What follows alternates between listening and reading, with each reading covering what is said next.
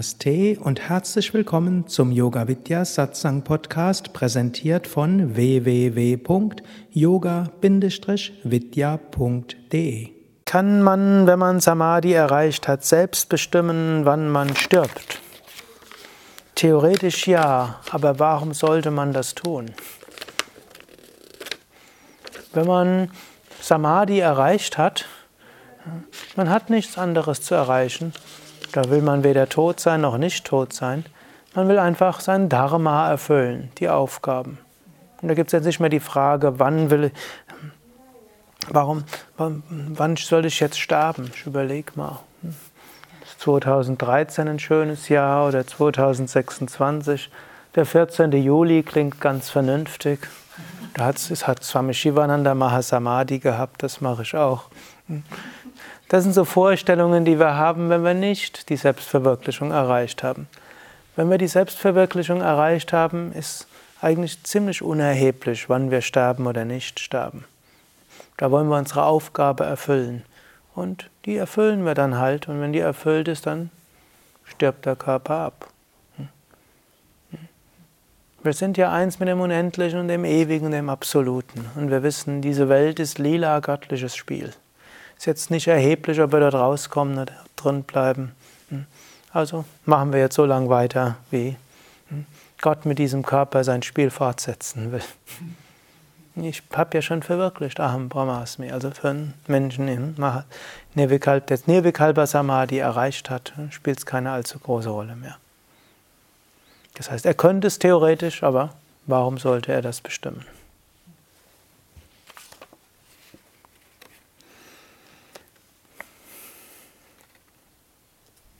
Die erste Frage ist schwierig. Ich fange mit der zweiten an. Warum hat Jesus die Bedeutung der Vergebung so stark betont? Bedeutet Vergebung Befreiung?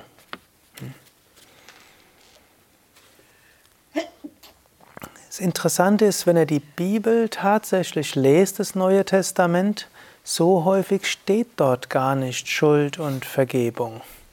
Es werden aber die Teile des Neuen Testamentes besonders häufig in Gottesdiensten behandelt, wo es um Schuld und Vergebung geht. Irgendwo habe ich mal so einen buddhistischen Meister sagen, die Christen sind irgendwie fasziniert von der Vorstellung von Schuld und deshalb brauchen sie die Vergebung. Im Buddhismus gehen wir eher davon aus, dass es keine Schuld gibt. Man schafft höchstens negatives Karma und das wird man, dann wird man die Konsequenzen tragen. Ja? Dennoch, man kann sagen, Vergebung im Sinne von Menschen, also wenn man dieses Weltbild hat, dass man sich schuldig macht, dann braucht man auch Vergebung. Wenn man das Weltbild nicht hat, dass man sich schuldig macht, dann braucht es auch die Vergebung nicht. Und so könnt ihr selbst überlegen, seid ihr in einem Weltbild aufgewachsen, wo ihr entweder euch selbst schuldig fühlt oder wo schaue ich immer noch dich an, aber das ist ja nicht von dir, ist eine andere Handschrift. Also wer in einem Weltbild aufgewachsen ist, wo Schuld wichtig ist, wo man entweder immer das Gefühl, ich mache mich selbst schuldig, oder wo man das Gefühl hat, dass andere sich an einem selbst schuldig gemacht haben, dann ist Vergebung wichtig. Dann bitten wir um Vergebung für unsere eigene Schuld und wir wollen anderen vergeben.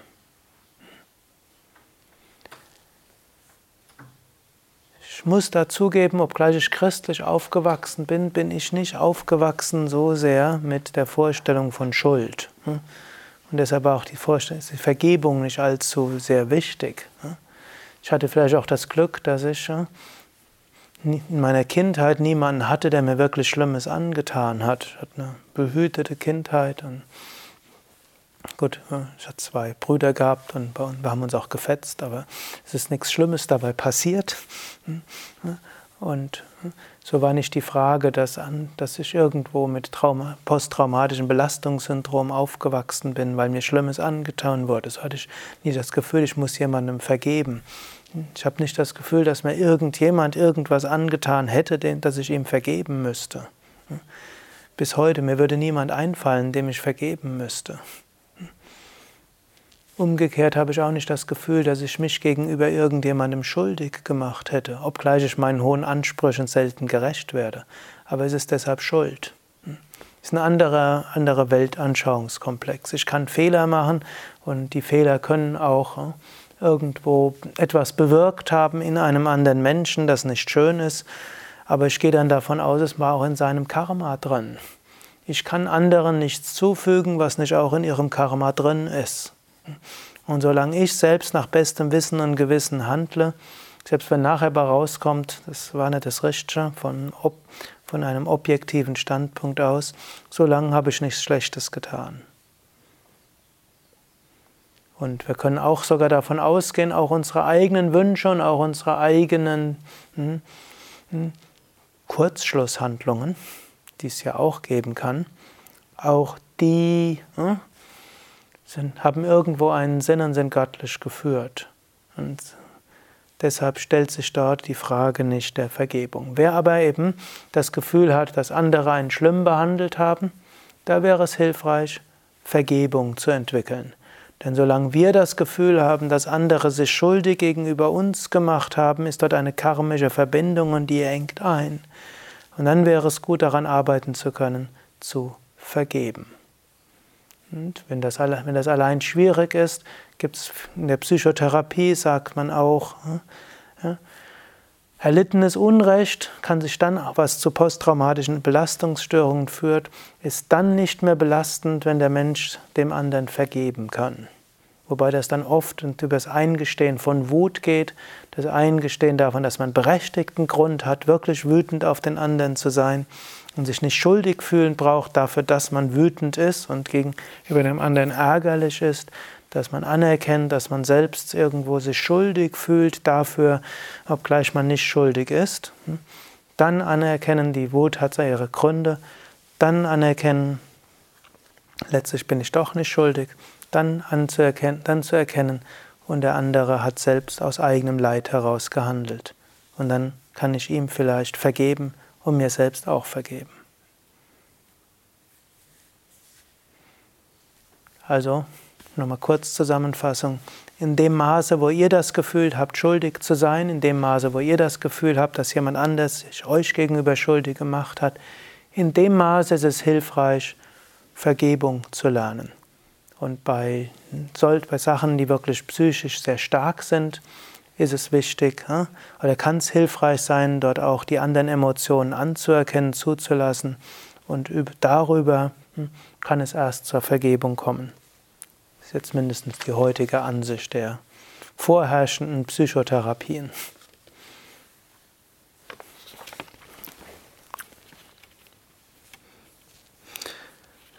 Jetzt die schwierige Frage. Woher stammen spontane Wünsche und Neigungen, deren Herkunft man sich nicht erklären kann? Zum Beispiel der Wunsch, eine bestimmte Sprache zu lernen, obgleich man diese gar nicht braucht. Ist es für die spirituelle Entwicklung wichtig, dass man diesen Wünschen nachgeht? Warum sage ich, die Frage ist schwierig?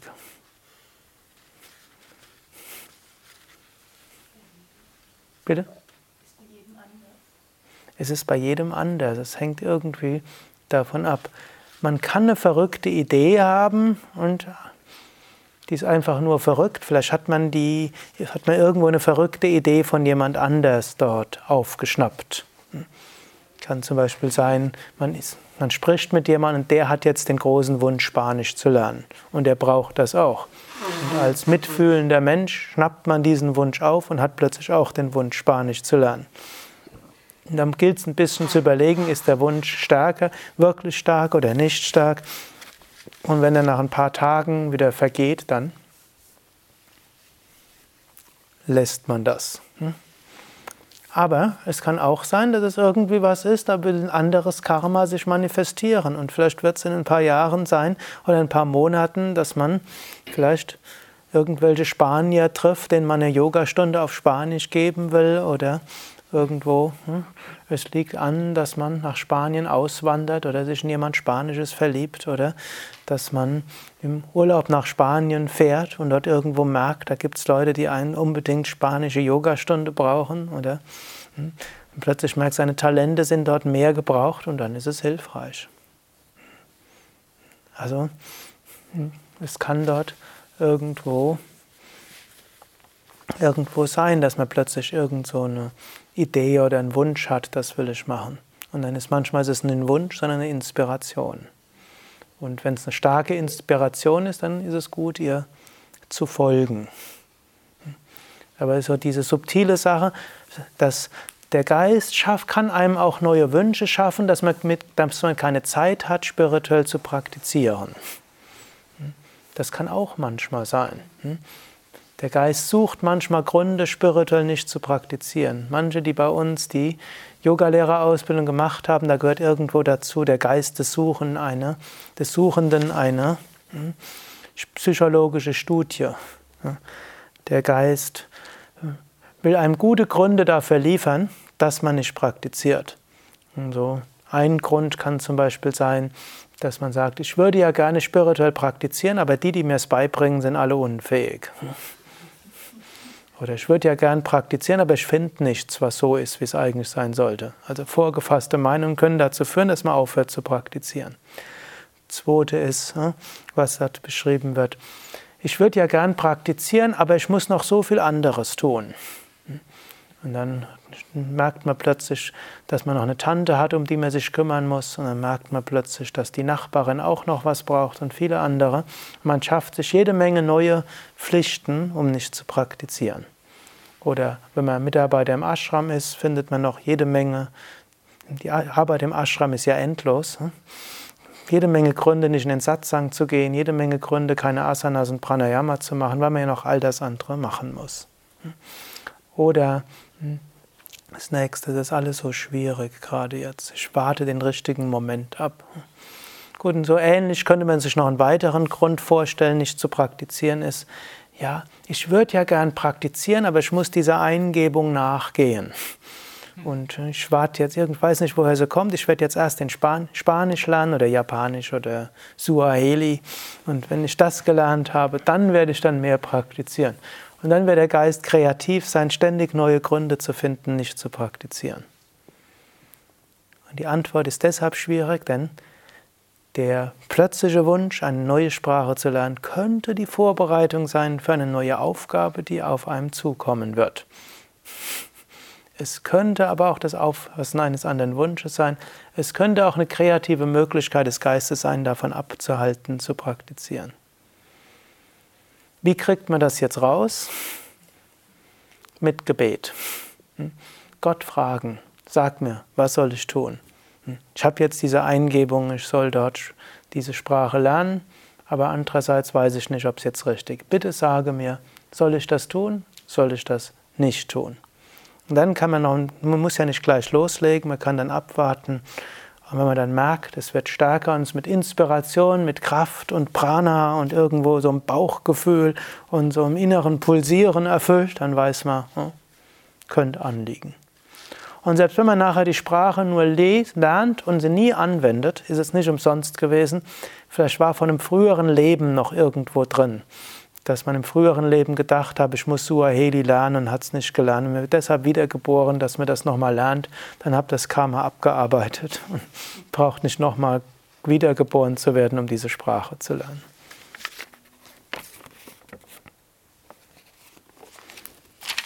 Noch zwei Fragen.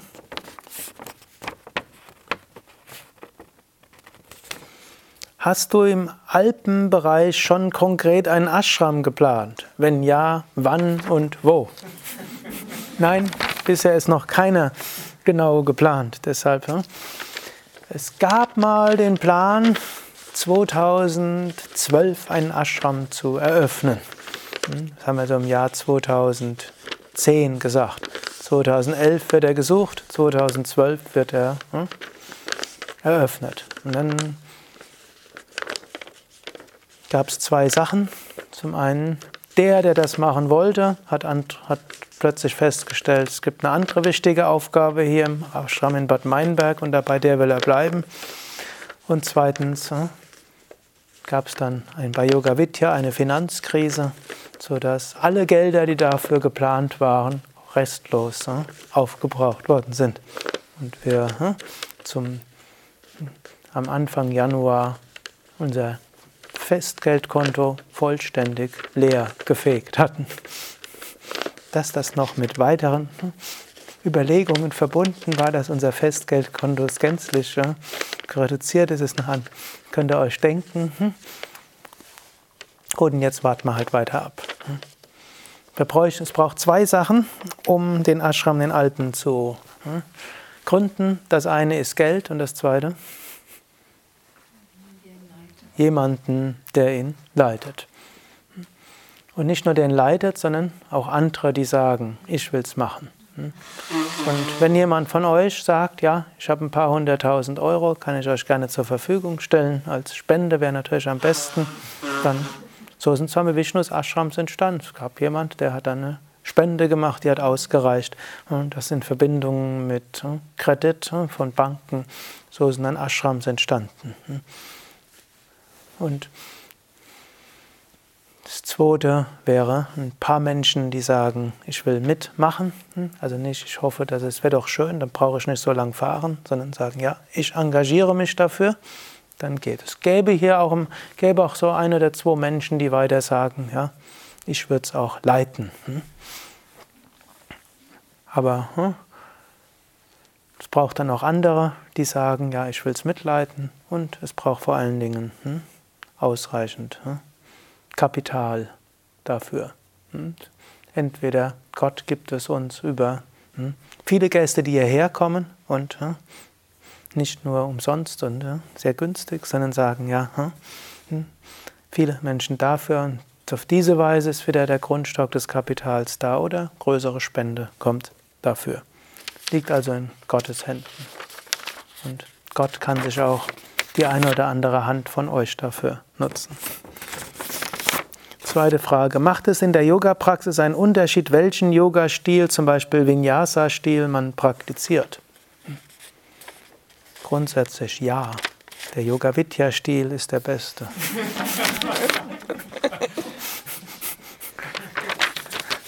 Verschiedene Stile haben verschiedene Ziele. Ich hoffe, ihr wisst, dass das jetzt ne, lustig gemeint sein soll obgleich tief im Herzen ich trotzdem davon überzeugt bin. Aber vom, von einer Weite des Denkens weiß ich, dass jeder, der einen konkreten Yoga-Stil und Leid unterrichtet, natürlich davon ausgeht, dass das der beste ist, sonst würde er den ja nicht unterrichten, logischerweise. Und dass jeder dann seinen guten Grund dafür hat. Gut, es gibt verschiedene Stile, die haben ihre verschiedenen Wirkungen und, und äh, Sinne. Und Ihr könnt selbst feststellen, welcher Stil für euch am besten liegt. Man muss ein bisschen sehen, was will ich mit dem Stil erreichen. Es gibt solche Stile, die mehr körperlich orientiert sind. Es gibt solche, die eher energetisch orientiert sind, solche, die eher spirituell orientiert sind. Und was ich das Schöne an unserem eigenen Stil finde, ist, er kann irgendwo alles sein und es wird einem dort nicht langweilig im Lauf der Jahre, wenn man dann plötzlich doch mehr denkt, ich muss ein bisschen mehr Körperliches machen, das geht auf diesem Stil. Oder wenn man einen Unfall hatte und jetzt irgendwie guckt, wie kann ich da jetzt therapeutisch tätig werden, das geht mit dem Stil. Wenn man jetzt plötzlich denkt, was soll dieses ganze Körperliche, ich will Gott erfahren, dann kann man das auch in diesem Stil her machen, weiß, der Körper braucht auch irgendwas, aber ich will Gott erfahren dabei.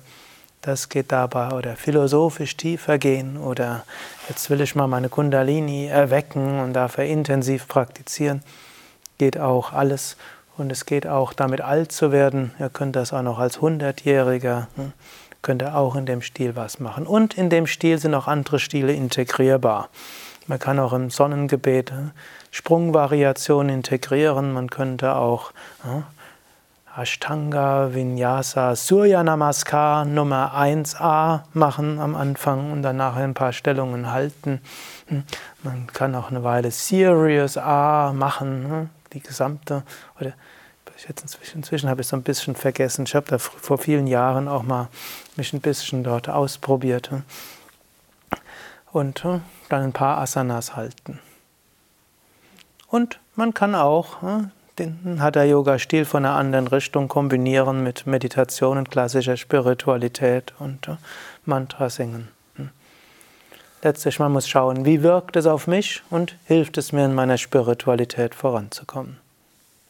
Und das Schöne ist ja, Yoga ist da weit und gibt viele Möglichkeiten. Ariam Tatsat.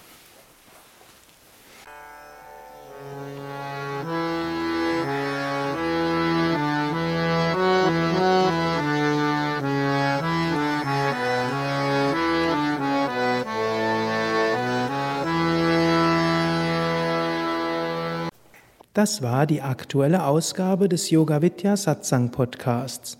Mehr Informationen zum Yoga über Yoga-Seminare, Yoga-Workshops, Yogakurse, Vorträge zu Spiritualität und Meditation unter www.yoga-vidya.de